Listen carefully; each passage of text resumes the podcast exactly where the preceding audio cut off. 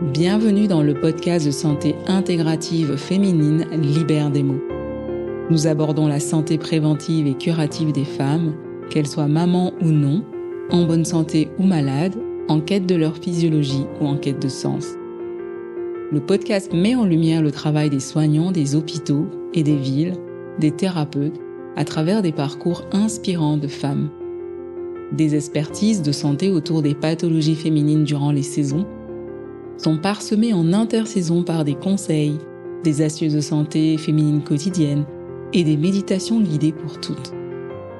Vous découvrirez aussi les mots des hommes qui soutiennent ou soignent les femmes. Lorsque l'épisode vous a plu, merci de soutenir notre travail avec un 5 étoiles, vos partages, vos commentaires sur les plateformes de diffusion. Merci au studio Schmooze. Un grand merci à tous nos invités qui se livrent à vous parfois dans des conditions extraordinaires, à travers leurs mots. Bonne écoute.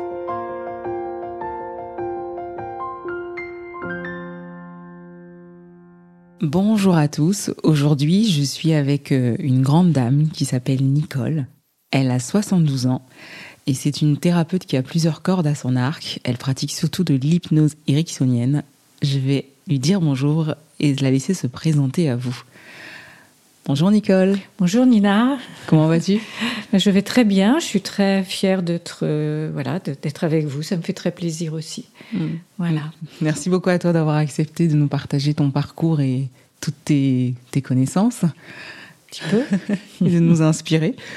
Alors Nicole, tu as 72 ans. Oui. Et euh, tu as un parcours assez particulier avec à la fois ton travail et le cancer du sein. Et j'aimerais juste que tu te présentes à nous brièvement, que tu nous racontes un petit peu comment tu en es arrivé là. Alors on va faire vite, hein, parce que sinon on pourrait en avoir pour des heures.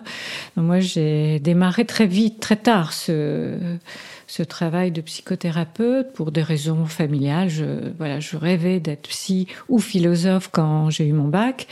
Et puis les circonstances de la vie m'ont pas permis de faire tout cela. J'ai mis ça de côté et puis un jour un peu, j'ai démarré à un moment aussi une, une, psychanalyse qui a duré cinq ans, qui a hmm. été importante pour moi, vraiment. J'ai vraiment eu la chance de travailler avec un monsieur qui était psychiatre et psychanalyste, qui m'a beaucoup aidé. Et puis voilà, parallèlement, j'ai toujours lu, lu, lu énormément de choses euh, de la psychologie, de euh, tout ce qui était, euh, oui, enfin voilà, j'ai tout lu, j'ai écouté Dolto de A à Z. Donc je me suis nourrie, nourrie de ça. J'avais mis de côté un peu ce désir d'enfant, en fait, de jeunesse. Et puis un peu le hasard, un jour, j'ai entendu à la radio hmm. un monsieur qui était, euh, qui s'appelle le docteur Simon, un Lillois, et qui parlait d'hypnose. Et ça a fait un tilt dans ma tête, comme un déclic, et je me suis dit, je ne peux pas ne pas le contacter. Donc, euh, il avait laissé un mail. Je lui ai envoyé un mail en disant que j'allais bien, j'avais fait tout le travail sur moi, mais je lui ai expliqué un peu mon désir. Et il m'a envoyé un mot en disant venez me voir. Et l'histoire a commencé comme ça. Il donnait des formations à Lille, surtout avec des médecins et, des, et psys, et il m'a accepté. Donc avec lui, j'ai entamé tout un parcours de euh, ce qu'on appelle les thérapies brèves stratégiques, hein, qui sont euh, un domaine euh, qui, qui, est, comment dire, peu penché vers l'analyse, même si on travaille avec l'histoire. On ne peut pas ne pas travailler avec l'histoire, mais en tout cas pas pendant des années. Et puis déjà avec un outil qu'il enseignait, qui était l'hypnose ericksonienne. D'accord. Donc il était à Lille, après il est parti à Paris. Moi j'ai trouvé d'autres, euh, un autre travail qui me rémunérait plus.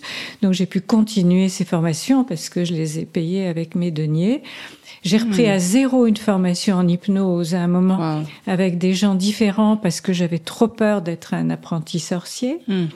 Et puis après, je me suis formée au ce qu'on appelle le MDR et puis à plein d'autres techniques euh, voilà, qui travaillent autour. Je fais partie d'un groupe de travail qui est très important pour moi, où beaucoup de gens avaient été formés par Victor. Il y a beaucoup de médecins dedans, euh, des psys, et on se voit euh, cinq, six fois par an, souvent autour d'un thème. Et c'est passionnant parce que à la fois ça permet de partager ce qui me semble essentiel, d'avancer, oui. et ça permet d'apprendre toujours. Ah oui, Moi, j'ai besoin d'apprendre un regard sur sa pratique. Et... Voilà, c'est très important. Euh, enfin, il me semble que c'est très important.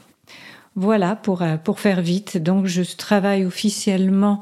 Enfin, j'ai démarré toutes ces formations. J'avais 48 ans et euh, j'ai démarré plus tard quand quand j'ai senti que je pouvais euh, le faire. D'accord. Donc il t'a vraiment fallu aussi un temps d'intégration pour pouvoir t'installer comme le temps d'intégration puis le temps de toutes ces formations. Hein. Il faut quand même. ça me paraît nécessaire. On peut pas se former avec un jour de, de formation et puis mettre. Enfin, en tout cas, c'est pas ma façon de faire les choses. Et euh, avec ce parcours et puis euh, toute mm. cette maturité que tu as, si tu devais nous parler de la douleur, ça, c'est quoi pour toi la douleur?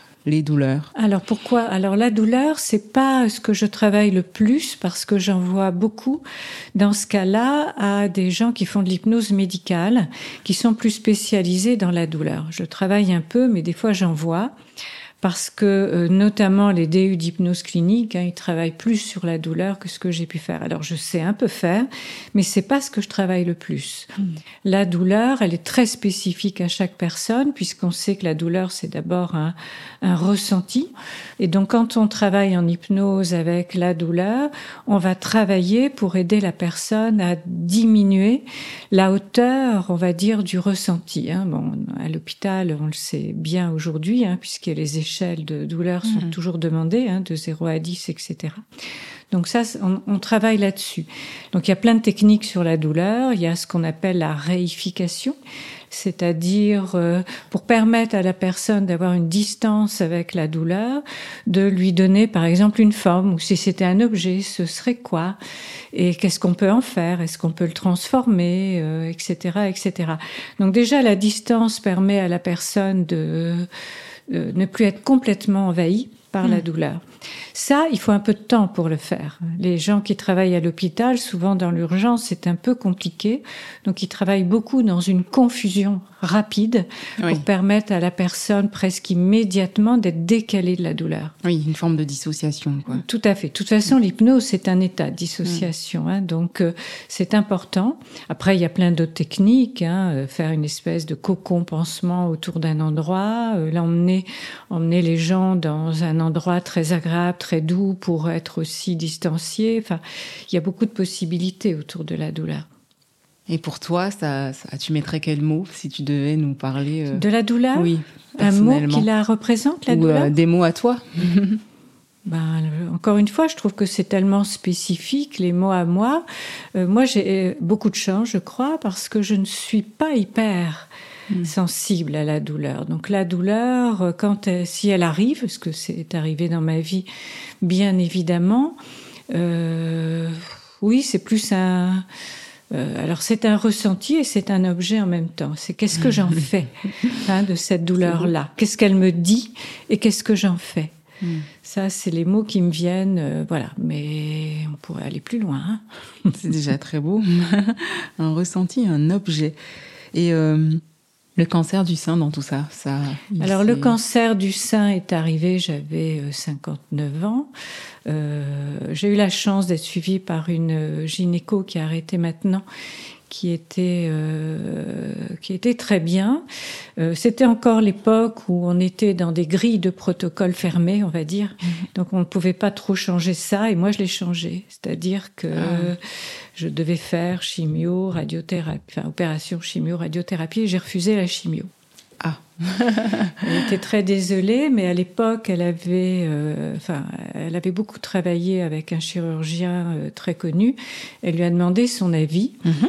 et lui a dit faites-lui confiance. Et j'ai trouvé ça tout à fait extraordinaire. Le chirurgien, il a dit ça. faites-lui confiance. Donc voilà, donc j'ai fait euh, les deux opérations puisque j'avais des ganglions, il a fallu enlever la chaîne ganglionnaire mhm. en deuxième opération. J'ai fait euh, la, radiothérapie et après commencer l'hormonothérapie. Et voilà, mais tout le monde n'a pas eu hein, ce regard-là quand j'ai dit que je n'avais pas, euh, je refusais la chimio au, chirurgien qui a très bien travaillé, il a fait un beau travail. Mm-hmm. Euh, il m'a regardé comme si j'étais une folle, quoi, euh, baba cool qui voulait rien. Oui. Dis non, c'est pas le sujet. Mm. Moi, je sais que je suis extrêmement réceptive à tout ce qui est euh, chimie, médicaments, et je le sentais pas. Mm. Et en plus, je voulais être capable de travailler. Et j'avais très peur de ne pas être capable de travailler puisque c'était vital pour moi de travailler. Mm. Donc il y a eu tout ça. Tu as eu ta radiothérapie, ton opération, ta radiothérapie. La radiothérapie. Pendant la radiothérapie, j'ai réussi à l'avoir que le matin. Je travaillais l'après-midi. Ah, tu as continué à travailler. À ce moment-là, hein, euh, voilà. Euh, et puis après, euh, ben voilà. Donc déjà, ça, c'était le gros du travail. Et puis à un moment donné, j'étais vraiment pas bien physiquement. Et à l'époque, on ne disait rien. Euh, on ne parlait pas d'alimentation. Oui. Surtout. Et euh, une personne m'a donné le nom d'un monsieur à Liège, qui est un médecin cancérologue et nutritionniste, qui a créé un labo de micronutrition qui s'appelle le docteur Vincent Vicenze Castronovo qui est à Liège. Alors c'était loin, mais il m'a vraiment remis d'aplomb. Wow. Et euh, voilà, c'est quelqu'un qui m'a dit quelque chose que je dis, je crois, à toutes les personnes qui viennent me voir quand il y a, quand elles ont euh, un cancer, parce que peu d'hommes euh, viennent me voir pour ça. Je dis, il m'avait dit, a les trois A. Les trois A, c'est euh, alimentation, c'est activité physique mmh. et c'est affection, amitié. Et moi, je rajouterais un quatrième, c'est pas un A, c'est un V qui est visualisation. Et ah. ça, c'est un outil hypnotique notamment, mais qui est pour moi fondamental aussi. Hmm. Donc ça, bah, si vous voulez, on peut en parler un tout petit peu. C'est oui, oui. intéressant. On ah. en parlera. Je, vais, je le note. Comme ça, on va essayer de garder la, cette histoire. Euh, c'est très très beau. AAV. Et euh, donc, on te diagnostique ton cancer du sein. Tu as déjà cette forte sensibilité euh, en toi, en fait, parce que tu travailles déjà ce que tu avais arrêté. tu as repris cette reconversion à 48 ans. Tu as 59 ans. Est-ce que ta, ta vision des choses euh, change déjà? Comment est-ce que tu te positionnes en tant que personne femme mm. et en plus en tant que thérapeute pour vivre ce parcours euh, Alors je ne sais pas s'il y a eu un lien avec mon métier, sans doute avec tout ce que j'ai pu vivre dans ma vie, oui. Mhm. C'est-à-dire que je l'ai pris comme quelque chose à vivre, mais vraiment à vivre. Et si je mourais, je mourrais. Alors ça paraît un peu, euh, comment dire, euh, du stoïcisme, hein. mais c'est pas ça. C'est que dans moi j'ai une vision de la vie et de la mort qui est très pragmatique et euh, voilà, là j'avais des choses à vivre, je faisais ce que j'avais à faire en fonction de ce que je ressentais. Et, euh, et puis je, je, croyais que j'allais, oui, oui, que j'allais m'en sortir vraiment. D'ailleurs, au bout d'un an, j'ai pris un de mes chats qui a maintenant 12 ans. D'accord. Et euh, voilà. Donc ça a été un parcours que j'ai vécu. Je crois que l'expérience, toute l'expérience de ma vie que j'ai eue avant, le travail que j'ai fait sur moi, m'avait donné déjà une vision de la vie qui me permet. Euh, alors, je veux pas avoir l'air d'une philosophe, euh, d'une sage, euh, non, ah parce que comme tout le monde, il y a, on peut, le, oui, mais il y a des hauts et des bas comme tout le monde. Mais je crois que ce que ça m'a permis d'avoir, c'est une capacité d'émerveillement. Et ah, puis de, de, trouver un alignement intérieur qui me faisait pas, euh, je peux me tromper, mais en tout cas, j'accepte ce que je ressens aujourd'hui. Voilà, ce qui est bon pour moi. Et le reste, je le mets de côté. Les personnes, les choses, les voilà, je les rejette. Hein, je les rejette vraiment. Et puis j'ai cherché pourquoi j'avais eu ce cancer. Alors c'est une ah, question que euh, qui est compliquée quand on voit des médecins, parce qu'on dit toujours que c'est multifactoriel, je veux bien le croire. Multimodal et... Oui, mais quand je pose la question aux gens que j'accompagne, comme moi, je sais, moi, à quel moment ça s'est déclenché. C'est difficile de dire ça, mais il s'est ah passé un événement que je n'ai pas envie de raconter forcément, qui a été extrêmement difficile pour moi, et j'ai senti en moi que quelque chose s'était abîmé. Et, euh, tu donc cette sensation là que tu décris là parce que ça ça mm. m'intéresse beaucoup parce qu'on est beaucoup à ne pas euh, quand on commence à travailler en thérapie en accompagnement les gens se rendent compte qu'il y avait des prémices oui, et qu'ils les avaient plus ou moins sentis et je trouve que en thérapie ça accompagne vraiment à asseoir le lien historique de la personne son, mm. son identité narrative. Mais toi quand tu vas faire ton diagnostic c'est qui qui te fait ton diagnostic? Qu'est-ce qui se passe? Est-ce que tu es surprise ou qu'est-ce qui... Alors pas du tout surprise. Pourquoi? Parce que tout bêtement, euh, moi je suis pas forte, hein, oui. et donc euh, j'ai une poitrine toute petite, et donc j'ai senti que j'avais une boule, et je me suis dit ah. Et j'ai eu la chance de voir d'abord un, un radiologue euh, qui arrête un peu là, qui était un monsieur extraordinaire. Parce que j'ai lu dans ses yeux, il n'avait pas le droit de le dire très clairement, mais je lui dis bon c'est ça quoi, c'est un cancer. Il m'a fait comprendre avec beaucoup de douceur et de gentillesse. Et ma gynéco a été vraiment très très top. Mm avec un mot qui m'a fait rire parce que quand il y a eu la biopsie, elle m'a dit ah c'est bien, c'est un hormonodépendant. Et je trouve qu'au fond c'est bien de dire ça parce que voilà c'est bien quoi. Bon, aujourd'hui, les, les, choses changent aussi, hein. Oui. Mais j'entends, j'ai quand même entendu, hein, dans l'année, une personne, l'année dernière, qui m'a dit, euh, voilà, ma, ma gynéco, elle m'a dit, oh là là, c'est le pire, celui que vous avez c'est quand même terrible d'entendre encore des choses comme ça. Oui. C'est sûr que je pense que on parlait tout à l'heure de cette notion de pas avoir le temps à l'hôpital d'être dans une forme d'urgence. Ça n'excuse pas tout, mais effectivement, euh, les mots sont parfois très vite déposés. Oui. Euh, et euh, ouais, ça peut être très délétère. Donc c'est donc tu le sens en toi, on te fait le diagnostic et à quel moment tu tu te, tu lâches prise. Tu sais, on aborde beaucoup ça en thérapie. Il faut lâcher prise. Est-ce que tu te dis, à quel moment tu te dis, bah voilà, euh, je, comme ah, tu tout nous de suite. Hmm. C'est immédiat. Hmm. Voilà, je l'ai, j'en ai un. Bon, bah, qu'est-ce qu'il falloir que je fasse avec ça? Mes questions, c'était pas vis-à-vis de moi, parce que je me connais, je sais que j'allais faire. Mais euh, c'était plutôt par rapport à mes enfants. Est-ce que je ah dis, est-ce que je dis pas? J'ai mis un temps avant de leur dire, et un ami à moi m'a dit, mais enfin, si tu leur dis pas, à qui tu le dis?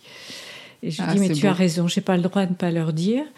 Voilà, et puis... Euh, le lâcher prise, euh, je sais pas trop ce que ça veut dire moi non plus. Hein. Franchement, euh, j'aime pas trop ce mot-là parce que euh, il a quelque chose de volontaire. Hmm. Et moi, je vois bien parce que les gens qui viennent faire de l'hypnose, ils me disent moi je lâche pas prise. Et je leur dis bah c'est bien, lâchez pas prise.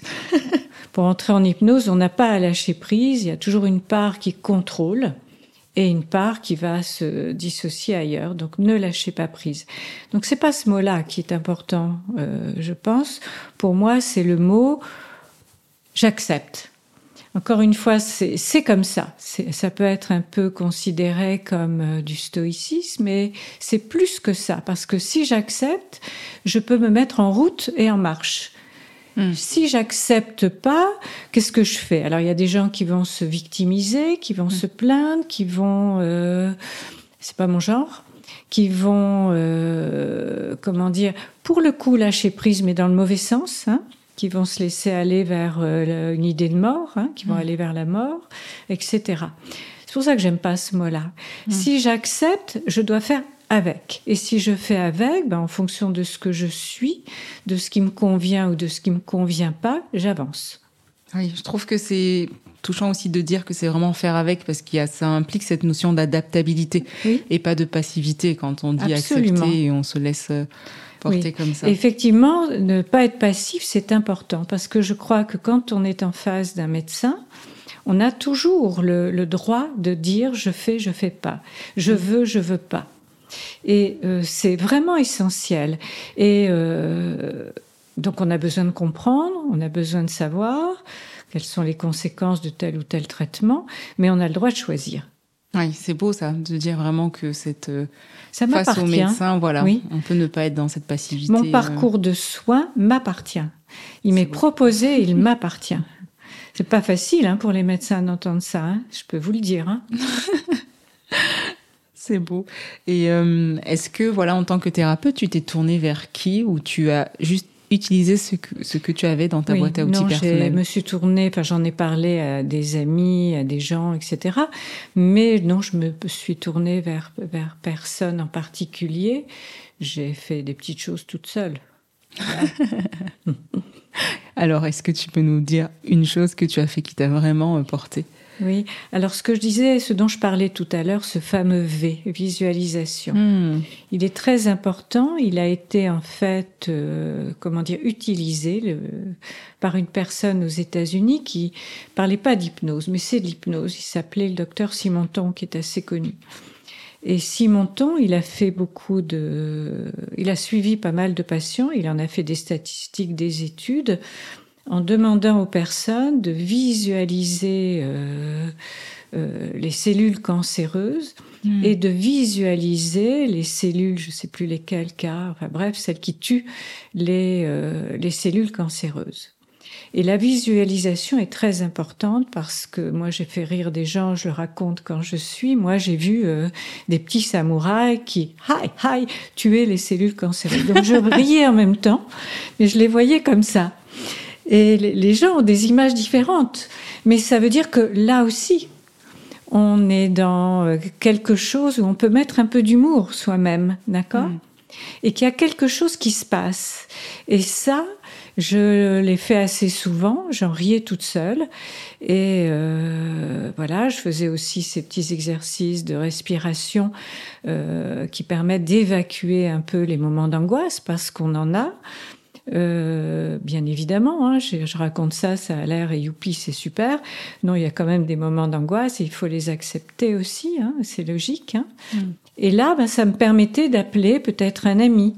Et ça aussi, c'est important, le A. Oui, l'affectivité. Voilà. Et ce qui est important, c'est euh, quand on n'est pas dans la plainte, euh, d'accepter d'être prise en compte. Ce qui n'est pas toujours évident quand on a un tempérament comme le mien. Et pour une petite anecdote qui peut parler peut-être à des gens, j'ai un ami qui vient me chercher un jour, on va manger au resto, puis il me dit Oh, toi, je me fais pas de soucis pour toi. Et je lui dis T'arrêtes la voiture. Ah, waouh. Et je lui ai dit, je ne peux pas entendre ça. Je, tu me connais, je suis pas dans la plainte, mais j'ai besoin qu'on s'inquiète un peu pour moi, pour me donner de la force, Mm. voilà, pour avoir ça. Il m'a regardé, c'est quelqu'un d'intelligent et de fin, et il m'a dit, ah ouais, j'avais pas pensé à ça. Donc je crois que c'est important aussi que des gens s'inquiètent pour vous, mais pas dans un sens, euh, comment dire, euh, ah comment tu vas, ah et aujourd'hui ça va pas, et alors? Non non, simplement je suis là, je, je sais que voilà quelqu'un s'inquiète pour moi, bon bah c'est bien, ça fait du bien aussi. hein. Donc c'est pas du tout dans une plainte ou dans quelque chose qui est difficile à vivre, au contraire, c'est une force dans ce cas-là. Et euh, est-ce que tout ça a changé ta manière de prendre en charge les, personnes? Oui, bien sûr. hein, euh, voilà, quand j'ai eu des personnes qui sont venues avec euh, un diagnostic de cancer, bien évidemment. D'ailleurs, une personne dont on a parlé, hein, je me rappelle très bien quand elle est arrivée, et maintenant j'ose faire ça parce que je trouve que c'est vraiment important. Je dis que j'ai eu un cancer. Et je le dis parce que je dis regardez-moi. On s'en sort. Et je me rappelle bien que voilà, je vois des fois des épaules. euh, Oui. ah, voilà. hein. Quelque chose qui se Oui, pose en fait. Oui. Et ce, ce- donc j'estime que ce témoignage personnel, euh, il est important. En fort. hypnose, on parle beaucoup, Erickson, qui est Milton Erickson, disait beaucoup, on va parler beaucoup de ce qu'on appelle euh, mon ami John. Mon ami John, c'est je connais quelqu'un qui, etc. Et ça peut être soi. D'accord. Ce qui permet effectivement de donner un témoignage sans dire directement si c'est soi ou pas soi. Mais là, pour ça, moi je dis que c'est moi. C'est très touchant. hein. Parce que euh, je sens que ça donne une force aux gens qui sont devant moi. Ouais, tu es debout, tu es devant eux, tu leur parles. et- Oui, C'est très beau. Regardez-moi, on s'en sort. oui, c'est ça. Et je pense que c'est important. Mm. De, enfin, pour moi, c'est important. Je ne sais pas si, euh, voilà, je trouve que c'est, voilà, c'est pas tabou, quoi. Non, c'est pas tabou. C'est C'est pas tabou, voilà. Ce mot est important aussi. C'est pas tabou. Oui. et tu as mis du temps à, à te, te sentir en rémission parce qu'on sait que on Oui. dit souvent que c'est autour des 5 ans et puis les gens s'inquiètent d'atteindre les 10 ans. Oui. Comment toi, Alors ça là aussi, passé moi, je suis un peu, euh, j'ai toujours été en colère contre ce mot de rémission. J'en ai beaucoup parlé dans mon groupe de, de, de médecins là, de travail. Et je leur ai dit, moi, quand j'entends, j'entendais le mot rémission, c'est on met sa camp. Ah oui. Et donc, alors je sais que, bon voilà, au bout de cinq ans, après on peut dire qu'on est guéri, c'est un peu comme ça que ça se passe. Et je dis, mais faites attention, parce que le poids des mots, il est essentiel. Et moi, dire en rémission, non. Je préfère qu'on me dise, là, maintenant, ici, maintenant, vous êtes guéri. De toute façon, on ne sait pas. Peut-être que dans cinq ans, dix ans, j'aurai un autre cancer, peut-être qu'il y aura un autre problème, une autre maladie, un truc. Non. Là, ici, maintenant, je suis guérie. Et ce, ce mot de rémission, je ne l'accepte pas. Et je trouve qu'il n'est pas, il est pas juste. Là, maintenant, vous êtes guéri.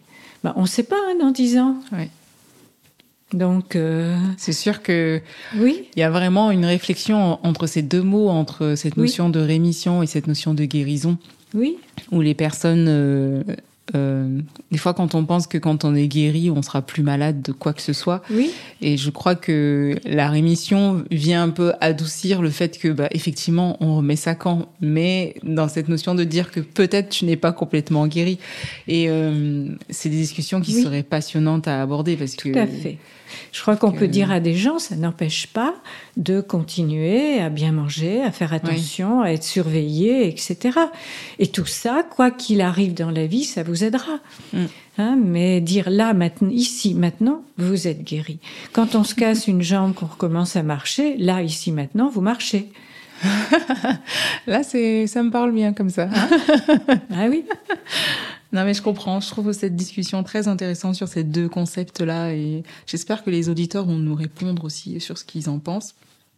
Et euh, est-ce que euh, tu peux nous faire ta petite voix d'hypnose? Ah, alors déjà, euh, vous l'entendez, j'ai pas une voix très forte. Et une voix d'hypnose, c'est une voix qui module un peu plus encore, hein, un peu plus lente. Euh, Voilà, Là, vous êtes là sur la chaise, vous êtes bien assise, euh, vous sentez votre dos posé sur le dossier du fauteuil. Vous entendez ma voix qui vous parle. Vous entendez peut-être d'autres bruits. Il y a des fois des petits bruits dans une maison comme celle-là comme vous pouvez entendre un bruit intérieur, je ne sais pas. Vous pouvez aussi sentir votre respiration, sentir ce moment où il y a l'expiration et ce petit moment où, à l'expiration, le corps se pose et se repose. Et, ça. et puis, il est possible qu'à un moment donné, sentiez de la lourdeur dans une jambe, dans une paupière ou un autre endroit de votre corps, ou peut-être euh, comme de la pesanteur, de la légèreté, ou peut-être osciller comme une vague entre lourdeur et légèreté? Et en vous laissant aller sur ce mouvement, cette vague euh, de votre respiration, vous pouvez vous laisser partir vers un voyage intérieur ou un voyage extérieur. Voilà. Très bien. Merci, ça fait du bien. C'est une petite induction euh, classique hein, Mm. de- d'hypnose et qui est très simple et que tout le monde peut apprendre parce que une des choses que je fais souvent, c'est dire aux personnes qu'ils peuvent apprendre l'auto-hypnose pour s'aider justement à certains moments soi-même. C'est pas compliqué l'hypnose. Ce qui est important, c'est qu'est-ce qu'on en fait. Hein, Ah, c'est ce que je dis aussi du yoga. Je dis aux mais personnes, oui, euh, voilà. on peut faire du yoga comme on se lave les dents, Oui, sans conscience, ça, sans en faire voilà. euh, autre chose que faire. euh, c'est ça, un exercice. voilà. euh, voilà. C'est qu'est-ce qu'on en fait. Et fait. ça, c'est important, mais ça peut être aussi, c'est pour ça que c'est un outil que j'apprends aussi aux personnes pour se mettre en sécurité, pour aller dans un endroit agréable. C'est les choses les plus simples pour euh, visualiser comme ça. euh, euh, à la fois hein, dans ce que j'ai dit tout à l'heure, faire cette visualisation, mais aussi dans une futurisation où tout va bien. Où tout est euh, réussi, où on continue sa vie, où on va vers des, choses nouvelles, une autre manière d'être peut-être. Et c'est important aussi la futurisation en hypnose. euh, quand on a un- un- une maladie ou d'autres choses, hein, d'ailleurs, ça sert à beaucoup de choses, la, futurisation. Euh, est-ce que Nicole, ta vision de la femme a changé? Bon, moi, j'aime bien les femmes depuis toujours. je suis d'une génération à 68 hein, où euh, je reste très féministe. Je ne sais pas si ma vision de la femme a changé. Elle évolue, euh, bien sûr, mais je peux donner un peu ce que me dit ma petite fille qui a 26 ans, la plus grande. Hein. Ah. Elle me dit que je suis inspirante parce que je suis féministe, mais que voilà. Et euh, je crois que j'ai acquis assez jeune des valeurs féministes qui sont essentielles. Et je suis un peu triste de voir qu'il y a toujours du travail à faire. Euh, des combats à mener pour les femmes, les jeunes femmes. Il y a des choses gagnées mais il y a des choses encore euh, qui sont remises en cause et je trouve ça très triste. Voilà, le, ce droit à l'avortement. Mmh. Euh, Aujourd'hui, il y a des choses gagnées. Le, les, les, les, les, femmes lesbiennes, elles sont, enfin en France en tout cas, elles n'ont plus trop de soucis. Euh, voilà, elles osent dire maintenant. Il y a beaucoup plus la parole ouverte quant aux abus sexuels, etc. Ça reste douloureux et très difficile, mais ça se dit mm. beaucoup mieux. Elles sont prises en compte. On les prend pas pour des menteuses. Mm. Donc il y a beaucoup de choses gagnées, mais il y a encore des choses à combattre. Et moi, j'ai toujours cru que la femme était, euh, euh, comment dire, celle qui faisait avancer les sociétés. C'est pas très gentil pour les hommes parce que là aussi, je trouve que les hommes changent. Hmm. Par exemple, avant, je recevais pas d'hommes. Hein. Maintenant, je reçois des hommes de tous âges et des hommes qui acceptent leur euh, sensibilité, hmm. leur féminitude, si on peut dire, leur euh, voilà, j'en vois de plus en plus et ça, ça me fait plaisir aussi. Hein mmh. Parce que je crois que s'il n'y a pas ça, ça peut pas fonctionner dans le futur. Hein mmh. Alors je vais être un peu vulgaire en disant qu'il y, aura toujours des gros cons, mais euh, une réalité. Hein voilà. Et euh, si je te dis canapé, Nicole? Canapé? Oui. Canapé, c'était un peu l'idée de la psychanalyse. Hein. Moi, je travaille pas comme ça. Hein parce que je pense que ce qui est important dans un travail sur soi, euh, vraiment, c'est la relation. Mm. C'est l'alliance thérapeutique, c'est d'être face à face. Après, la personne est avec entre elle et elle, mais c'est vraiment l'alliance thérapeutique. Donc moi, je fais confiance à la personne en face de moi parce que c'est elle qui est l'expert de son problème, ce qui est un des thèmes de la thérapie brève, hein, et je le crois vraiment. Mais il faut qu'elle me fasse confiance aussi dans euh, le regard que j'ai sur elle, la, la compréhension de là où elle en est et de l'accompagnement que je peux apporter. Et pour moi, canapé, ça va pas, quoi. Alors ça m'arrive hein, de, de, proposer à des gens de s'allonger parce qu'ils sont fatigués ou pour. Euh, c'est rare, c'est rare parce que le fait en plus d'être assis leur permet de comprendre qu'ils peuvent eux-mêmes se mettre en état d'hypnose, quel que soit l'endroit. Ça mm. aussi, c'est important. L'hypnose, on est relaxé en hypnose, mais c'est pas de la relaxation. Mm. L'hypnose, c'est une dissociation entre le conscient et l'inconscient on est là, on contrôle tout, c'est-à-dire qu'on entend, on a des idées qui passent et en même temps on est ailleurs. Et euh, donc on est un peu maître d'œuvre aussi de, ce, de cette dissociation-là. Mm. À un moment donné, ben, on part plus loin et c'est fondamentalement et profondément agréable. Mais euh, voilà, on est un peu le maître d'œuvre de ce travail-là. Mm. Merci beaucoup, beaucoup pour tous ces mots qu'on a partagés ensemble, Nicole. C'était passionnant.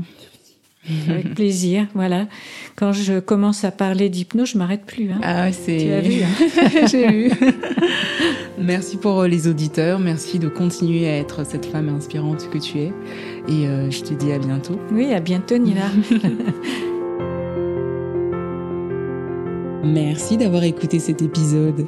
Si l'épisode vous a plu, Merci de soutenir notre travail avec un 5 étoiles, vos partages, vos commentaires sur les plateformes de diffusion. Merci à notre invité. Merci au studio Schmooze. À bientôt pour un prochain épisode. Libère des mots.